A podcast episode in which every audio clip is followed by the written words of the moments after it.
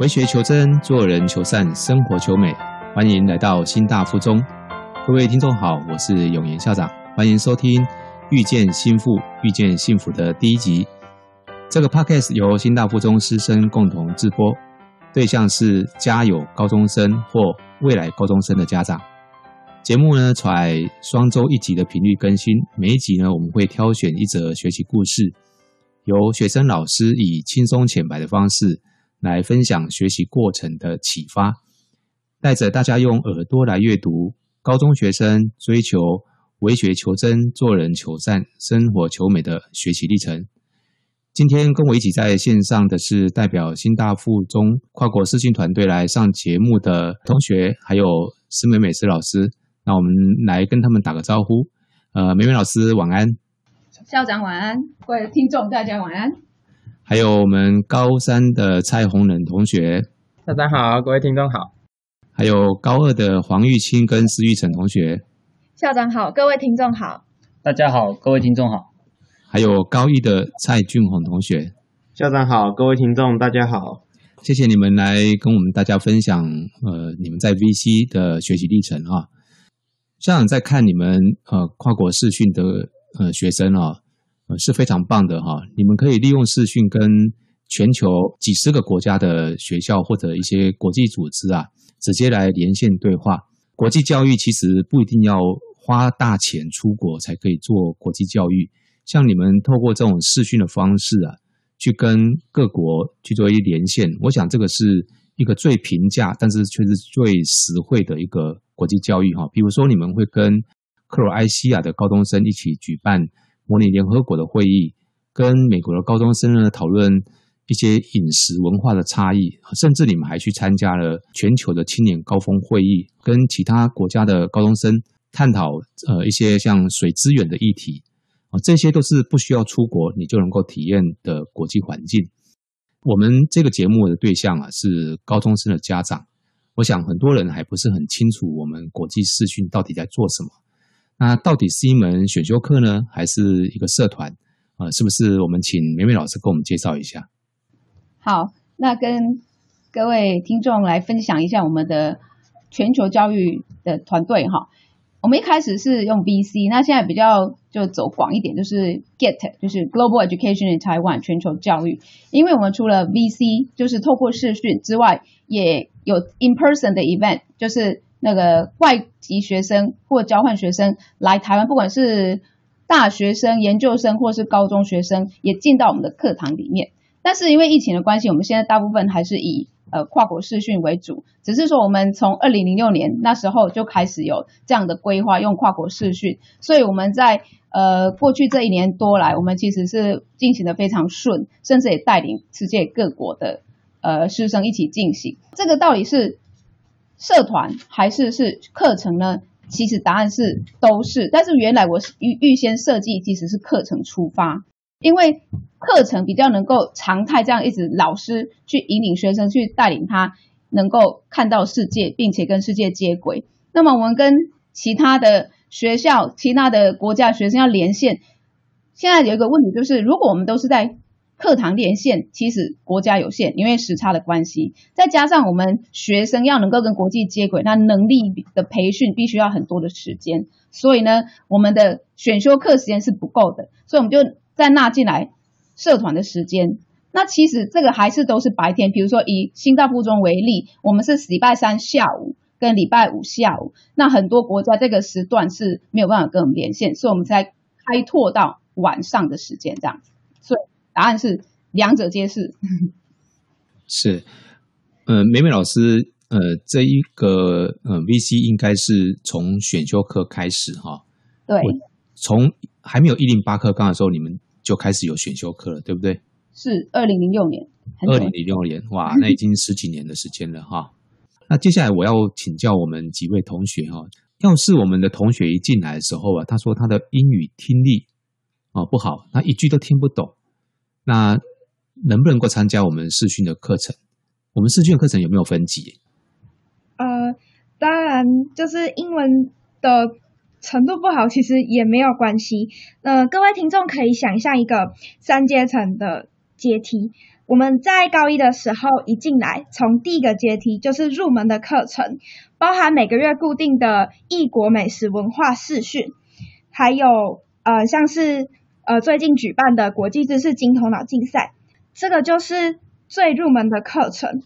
那我想要跟大家分享一下异国美食文化这个部分。其实我们也不是一进来的时候就英文能力非常好，都听得懂国外的老师在讲什么。其实是相反的。诶，俊宏刚好是高一嘛，我们来听听他去年加入的时候的感想是什么。然后作为一个去年九月入学的高一新生，我用期待的心情参加第一次的美食美食试训，但是在那一次试训当中，我就蛮深刻的体会到，因为缺乏了英文听力的训练能力，以及口说的表达。所以导致我有一些理解和表达的障碍。在那一次的试训的对象是一位美国的老师，他的口音是标准的美式口音，但是当时的我英文的词汇量不够多，而且也很少训练极其的英文听力，因为这个试训中所需要的英文听力能力，并不像考试中那样听着固定的录音档播出。大家都听着一样的音档，然后撰写考卷，取而代之的是一个自然而然的感情抒发，这样比较像是在跟外国人聊天，或者是报告的口吻。台湾的学生，我认为十分缺少这方面的训练，所以当时就无法，真的很无法完整的理解当时所有的报告内容。但是在整个试训当中，透过撰写。IT 学习单，然后这个学习单是由美美老师所设计的，让我们快速的想出问题，与讲者及时互动。这样子的话，我们就算英文只能听得懂片段，我们还是可以抓出整体报告的大纲，然后跟讲者进行一个互动。最后，我们也会把我们所看到的讯息跟心得写在笔记中。我在举之前和俄罗斯的学生试训的例子，当时他们在介绍俄罗斯的主食。那不同于台湾人在吃完正餐之后，喜欢来上一碗热乎乎的汤，俄罗斯的汤可是冷汤，尤其到了夏天，他们甚至会将这个汤冰进冰箱里面。这个完全颠覆我对于他们不是很冷吗？为什么要喝冰的？他在夏天的时候，夏天的时候时候会对，因为夏天的时候蛮热的，所以他们会把咸汤冰进冰箱里面。那这个就完全颠覆我对咸汤的看法。像这样的例子就能够写进去每一场试训当中的心得，而且非常的完整。那在每一场试训后，我都会。写下我自己的反思，想说我下一次的试训中，我应该要做怎样才可以表现得更好。那老师有的时候会告诉我们说，我们要多与讲者互动。不过这对我们来说一开始是非常吃力的。所以呢，我在一个试训结束后，我都会问我自己，我有没有提问？那如果没有的话，我下一次是不是应该更积极的去请教对方的问题？那透过提问中，我也可以得到对方国家。学生最真实的答案。那最后呢，我可以在历程中搭配我自己上场的照片啊，还有自制的简报，再放入一些新的形式，我就可以，也可以，可以帮助我了解我自己的成长。好，刚刚你们谈的是初阶的课程嘛，哈，那进阶的呢？那接下来呢，我们进入比较进阶的，首先是跨国模拟联合国，我们会连线到国外，与国外学生进行试训。论坛的进行方式有两种，第一种是一方代表一国，像是我们台湾担任一个国家，像是印度；另外一种是一个国家抽签抽三个国家。我们的会议方式是后者，在我担任国家代表的那一次，我担任的国家是希腊代表，其他代表则是法国还有菲律宾。我们要练习从我们所代表的国家的角度出发，为自己的国家争取最大的利益。举个例子。在那次的模拟联合国会议中，有一个提案是要求会员国要逐年减少塑胶产量。那我身为希腊的代表，我要我就必须要去查询希腊对塑胶减产相关的政策。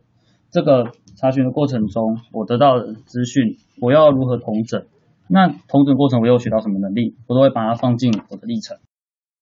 另外一场上，也就是去年上学期的试训，我有幸可以担任跨国模拟联合国的主席。首先，我要先克服我要做主席了这样的压力。那还有就是要学习会议的审理程序，还有我的主席我的职权是什么。那其实还有一点我非常害怕，就是当我的连线对象印度或者是越南，他们在提出动议或者是他们有问题的时候，我听不懂他们的口音，不知道他们在讲什么。所以你们的模拟联合国是真的和不同国家的学生开会哈，如果不说英文的话，那根本没有办法进行下去，而且甚至还有一些不同国家的口音的问题。那除了模拟联合国之外，进阶的课程还有什么？除了跨国模拟联合国之外，下议院辩论也是进阶课程的其中一环。那我们要利用 ARE 表达技巧，也就是可以让你有呃有。论证能够提出证据，来去更清楚的表达你自己对于一个全球议题的看法。你那个 A R E 是哪几个字？A 就是 assertion 立场，那 R 是 reason，也就是为什么你支持这个立场的原因。再来是 evidence，你要提出证据来去支持你的那个立立立场。那像是去年我们在下议院辩论的主题是人权议题。在这个呃讨论的过程当中，我注意到一个非常有趣的现象。我们在下院辩论是要拿红绿卡来去表达自己是支持或是反对一个议题的意见。那我们的连线对象是越南的丁善里高中，他们的陈述啊还有意见都是清一色的同意或者是反对。那我们这一边呢，则是有赞同也有反对。在这个会议当中，我们必须要一样透过刚刚所提到的 IT 学习单，将会议中的所见所闻都一一的记录下来，最后将这些笔记啊还有心得加到这个学习历程里面。刚才你们有提到模拟联合国，我听说你们还有参加联合国所举办的气候变迁的青年高峰会，是吗？青年峰会是由许多的国家的学生。一起制作报告，并且上台报告，所以会听到很多不同的口音。像我们参加国家有来自台湾的，就是我们，还有哥斯达黎加、菲律宾、阿根廷、加拿大、日本、美国。我们学生们会用自己的角度报告出他们国家或是学校对气候变迁采取的行动。并且共同书写气候白皮书，呈现给联合国气候大会。好，刚才你们介绍了文化美食视讯，还有跨国模拟联合国下议院辩论，以及联合国的气候变迁青年峰会。那这个是入门跟进阶的课程嘛？哈，那还有高阶的课程，对吧？那接下来下一个部分，我们就进入到高阶课程，也就是国际模拟法庭以及国际时事评论赛。那首先，我来跟大家简单说明一下国际模拟法庭。国际模拟法庭是改写自真实的刑事案件，然后用简单的法庭配置，然后由不同国家的学生组队，然后分别会担任控方和辩方，然后会用视讯的方式。进行法庭比赛，特别的是，我们美美老师会邀请德州的律师或者是澳洲的法官担纲我们的陪审团或者是法官的证的角色，然后根据学生的表现进行判决。然后这个整整体活动是十分具有挑战性的。在一开始的时候，很多同学们会害羞，或者是认为自己不善表达，所以说讲的话都会非常少。可是，在经过国际模拟法庭的培训过程中，他们就会慢慢增加了自己对于说话的自信，以及对英文表达能力会有明显的增长。我们新大附中常常会以非英语系国家，也就是非美加等国的国家的身份，然后成功打败他们英语系国家，然后拿到优秀的律师奖等等的。今年有与武林高中以及丁善里高中进行法庭联赛，你们认为在国际模拟法庭里面呢、可以训练你们哪些能力？国际模拟法庭可以训练换位思考、逻辑思辨以及批判思考的能力，但是在训练过程中必须投入很大的心血，不管是在于措辞方面，或者是避免逻辑谬误，像是在说话中一个证人的逻辑谬误，常导致整个法庭的联赛或是某一方会输去比赛。我们就可以举一个逻辑谬误的例子，像是在我们的举行的比赛中，控方有提到说，我们的被告因为父母是从事特种行业的，所以他们的小孩务必会贩毒。那这样的话，当然就是非常符合逻辑谬误的，因为这真的并不适合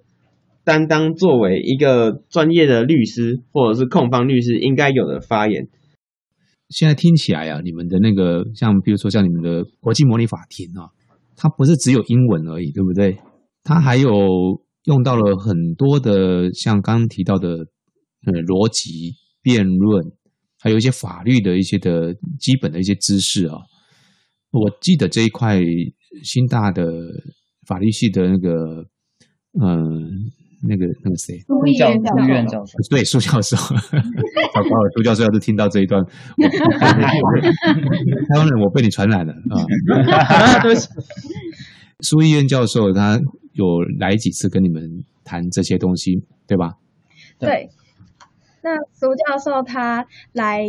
就是帮主要的目的，请他来的目的就是为了要帮我们解答像是法律上面的疑惑，因为我们在模拟法庭的这个程序是使用英美法，跟台湾的法律是不太一样的，在英美法当中有加入陪审团的制度，所以。就变成说，呃，辩方律师就是辩方律师控方律师必须要去说服陪审团，这个比较专业的部分呢，就是由苏议员教授他来进行讲解。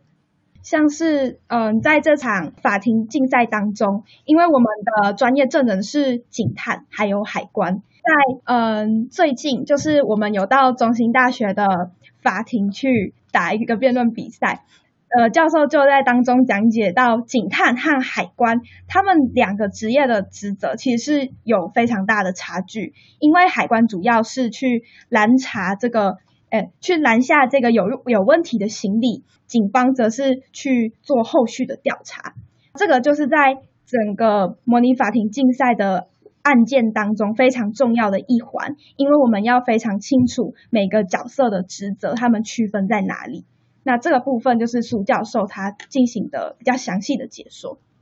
在模拟法庭这部分，有人会讲怀疑说，诶，这个模拟法庭是不是只有社会组啊，或者是对法律相关学系有兴趣的同学才会去参加？但是实际则不然。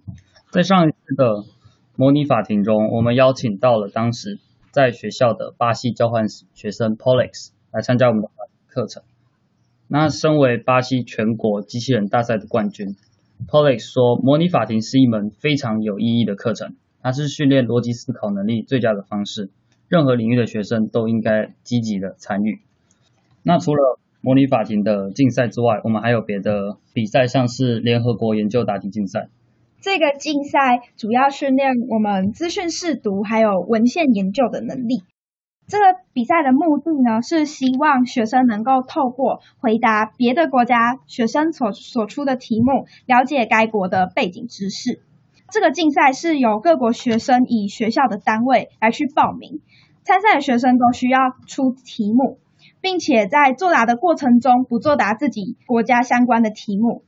那我在历程当中将这个竞赛分成竞赛前、竞赛中还有竞赛后。在竞赛之前，我们要先出台湾的题目。那在出题的这个过程，就会运用到相当多的文献研究的能力，因为我们要在大量的资讯当中找出自己想要出的题目的答案。那在出题完之后，我们要把这个题目交给老师审题，在老师确认过后，再交给加拿大的主办方去审理，通过的题目才能在竞赛当天供其他国家的学生来答题。而在竞赛当中，像去年我们就与二十三个国家，总共五十三所学校的学生同步进行线上答题。那竞赛的时间为 GMT 零零零到隔天的凌晨，总共二十四个小时，因此这相当考验同学的意志力。后来我们台湾，也就是新大附中，成功为国争光，获取全球第二的佳绩。顺带一提，当年第一名的国家是克罗埃西亚。刚刚你们介绍到的是你们有入门、进阶还有高阶的课程嘛？哈，对。好，还有要补充的吗？那除了刚刚所提到的这三个阶段的课程，我们还有特殊的视讯的课程。我举之前参加的医疗 Lab 手术视讯的课程。视讯课程除了报告之外，也非常重视专业的领域。与我之前参加的美加医学手术视讯课程，我们直接从学校 Live 连线到加拿大的手术开刀房。观摩医师一边进行手术，这医生也会一边解说，并且接受我们的提问。目前的医学课程有兽医，有还有外科手术以及牙医。因为我们是透过 live 连线，所以我们非常重视跟专家的互动。由于课程是全英文进行，美美老师怕我们会听不懂英文，而且就算你听了，也不了解专业的知识。美美老师她有医疗相关的执照，而且她有具有那个专业知识，所以会先在是呃手术视讯课程之前，帮我们上前置的课程，了解手术的背景资讯，还有专业的术语。在去年的外科手术视讯之前，我们邀请到了国内知名的外科医师王志辉医师来为我们进行术前的演讲还有指导。透过这样的课程，就能引发我们对这个手术室手术的好奇，然后并且提出问题，这样就能减轻自己不了解专业领域这一部分，还有英文程度不够好的焦虑。而我在参加完这个课程之后，将自己所学到的专业知识以海报的方式呈现在那个期末的学习成果展中，呈现给呃。那时候是呃家长还有呃学生一起来看，这样。就去年我们校庆的时候，对不对？对，没有错，就是在校庆那个时候。OK 啊，哎，你们连上去看那个视讯手术的视讯哈，有没有人会不敢看那些比较血淋淋的画面？呃，有人会不敢看，那不敢看的人他就就是 可以回避一下。这个我们事先都有说明，就是。当然，就是有家长同意书嘛，他自己也觉得可以。但是如果当下还是觉得头晕的话，就可以回避一下。我们都说那是 OK 的。因为有的人哦，没有看都不知道自己会晕了。对对对。那一看了之后，就会发现说，哇，原来他不太敢看哈。你们每一年都会为刚进来的高一新生办一些工作坊嘛？那可不可以说一说这一部分带给你们自己什么样的成长？高一刚进来的时候，我们会举办校内的工作坊。这个工作坊主要的目的是引导学弟妹了解初步的了解视讯专案的内容，然后培养入门的沟通沟通表达的能力。我在这个工作坊当中当当中担任助理讲师，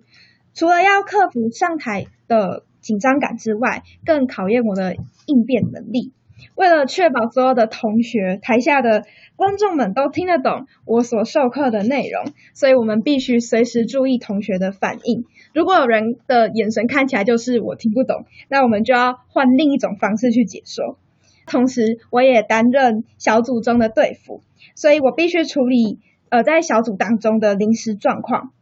那例如台上的讲者在教授刚刚提到的 ARE 教学时。这个课程当中有小组讨论的部分，我必须要带领我的小组去产出一个海报。那有的时候他们会分不清楚 R 跟 E，也就是 reason 还有 evidence 要怎么去处理，因此我必须去引导他们想出答案，而不是直接塞答案给他们。好，除了校内工作坊之外啊，校长知道你们还有到校外去帮助其他的学校办理工作坊。是不是可以跟大家介绍一下？除了校内工作坊之外呢，老师也有设计校外工作坊的课程。我们快国资讯团队如果受到教育部指派或者其他学校的邀请，以及校长您向其他学校替我们推广所以我们也会到校外进行全球教育工作坊。那我们这个工作坊你这样讲，好像我帮你们拉生意的样子。校长说这样好像是校长在帮我们拉生意。谢谢谢谢谢谢校长，谢谢校长，谢谢校长，谢谢校长。那我们这工作坊里面的特色就是由我们前面提到的，就是师生共学。我们就是由学生担任讲师，现身说法，然后上台面对台下的师生进行授课。那在工作坊当中有一些有趣的事情，例如说我们在带小组的时候，常常就被认成大学生或者社会人士，然后那其实就是因为我们平常就以学长姐带领小组的跨年级领导的模式进行学习，然后不断累积管理的经验。所以我们就会向组员解释，其实我们跟他们一样是高中生，他们就会吓到，他以为我们在装年轻，其实没有，我们跟他们差不多年纪，才一两岁而已。其实应该不是吧？像玉清应该就不会被人家当成大学生。我长一下，对，不太我觉得对。是不是红人被人家当成大学生而已？呃，比较这看起来啊，外表可能也是其一，但其实主要 主要应该还是我们在带小组的时候会比较显得比较稳重，比较稳重一点。对。对对校长想要再进一步了解哈，刚刚你们所介绍的这些，不管是像国际模拟法庭，或者是像跨国的模拟联合国，或者是像一些的辩论哈，或者是一些美食视讯，好，这些呢，可能有一些家长会觉得说，这个东西大考又不考，为什么要学这些东西哈？那听起来你们这些的课程跟生活啊是非常的贴近的。最近呢，一零八课纲嘛哈，都很重视所谓的素养导向。呃，是不是可以请你们跟我们呃听众们稍微再多补充一下是，这些课程呢？呃，你们自己个人认为，它替你们预备了哪一些啊、未来所需要的一些技能？大学端他们主要注重的主轴有学术研究，还有国际化。那参与视讯课程正好可以同时符合这两点，就像是刚刚提到的联联合国的气候变迁白皮书的修订，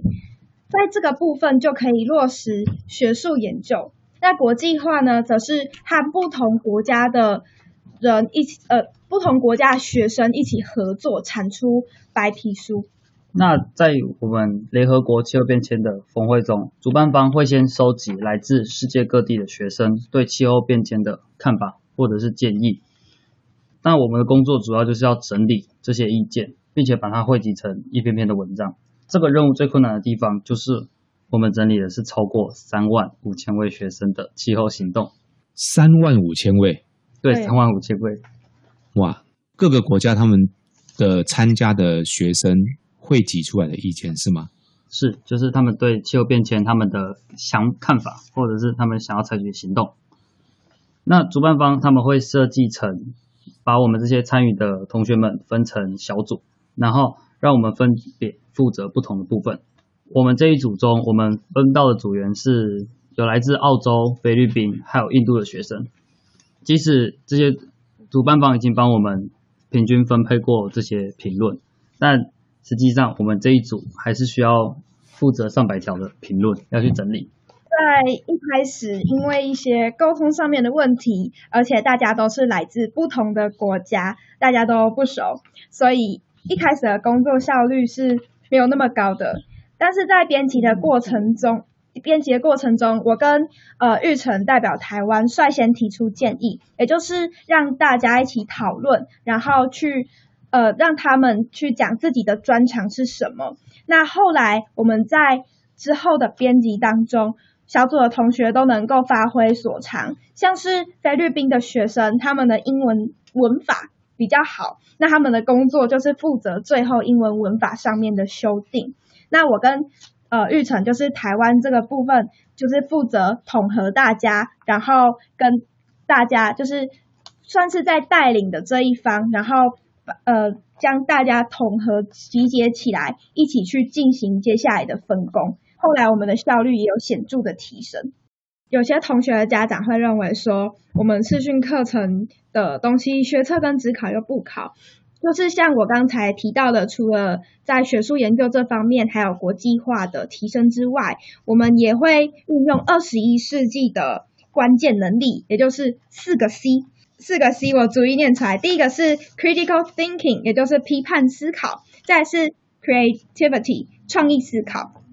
那接下来是 collaboration，合作，还有 communication，沟通。无论是在入门的文化视讯场次，或者是高阶的国际模拟法庭竞赛，这些课程都是在培养并且优化我们关于这个二十一世纪的关键能力。在合作啊，还有沟通这方面，我们在这学期美美老师所开的选修课当中，也有跟马来西亚的学生合作。那在这个学习的选修课中，我们新大附中的学生由于马来西亚的学校进行跨国合作研究，与马来西亚学生共同组成一个团队，在为同一个报告努力。像我的组别的主题就是殖民文化以及多多种族文化，因为我们台湾以及马来西亚都是曾被殖民过的土地，然后我们在文化的组织上也是有很多个种族。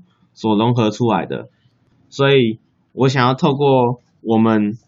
两个国家的共通的特别性，来共同创造出一个全新的跨国报告。我们在视讯课程当中，就是校长刚刚提到的，因为有情境，呃，我们是在情境之下去学习，所以这个不管是对未来的考试呢，或者是未来在大学，都会呃非常的有利。那我举像是最简单的例子，以英文单字来讲，我们要怎么样去背英文单字？很多人都只是去呃死死的背它，我这个怎么念，然后然后 A B C D 这样子去背。但是透过情境下的学习，我们可以知道这个单字要怎么样去去运用，怎么样把它放在哪个句子当中讲会比较适当，这样就可以轻松的去背出这个英文单字，而不用再去死死的背它。我在你们的成果展里面有看到 SDG 啊，那你们是如何把 SDG 放到你们的视讯课程里面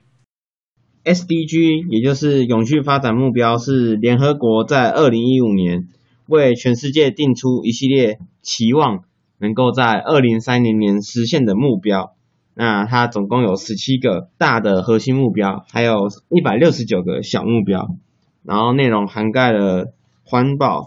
经济成长、社会平权等等的领域，其中最中心的概念就是永续发展。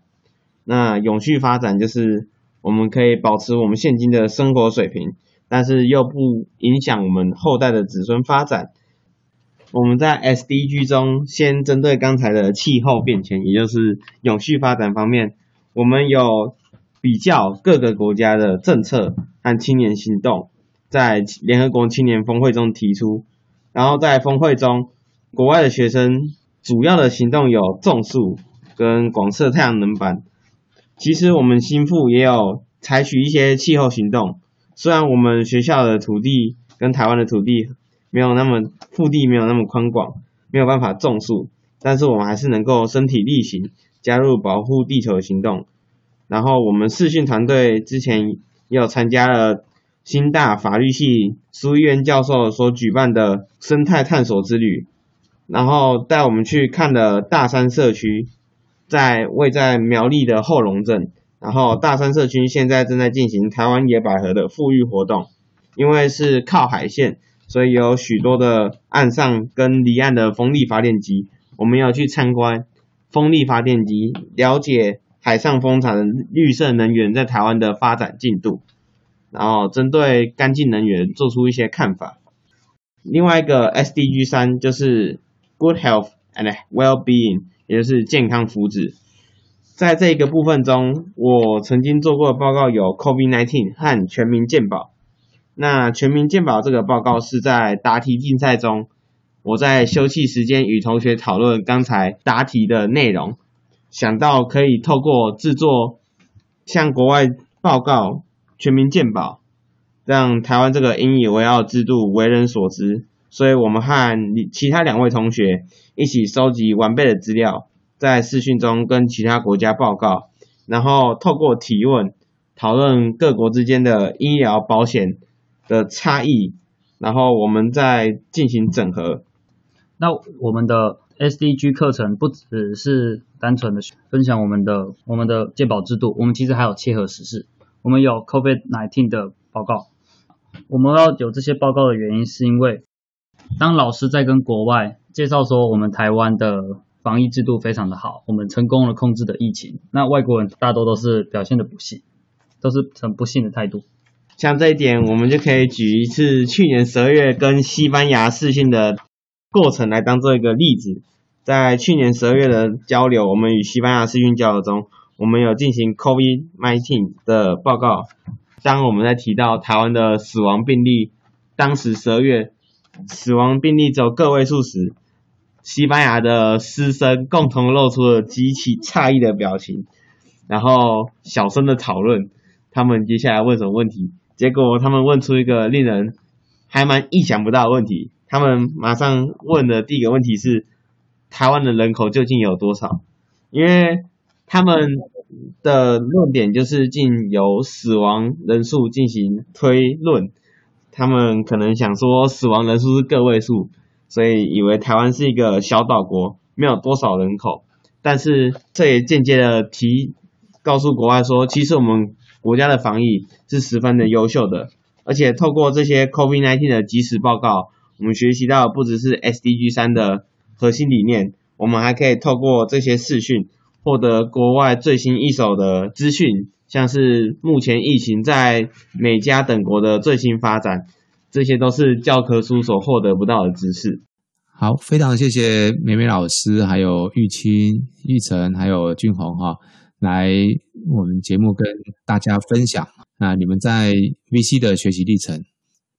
下一集呢，我们将继续邀请不同的学生来。节目跟听众分享他们在不同领域的学习经验。如果你有任何问题呢，或特别想听哪一些主题啊，欢迎你透过节目的网页的语音信箱呢，或者是写电子邮件告诉我。感谢你今天的收听。如果喜欢我们节目的内容呢，请用行动支持我们。方法很简单啊，只要你动动手指，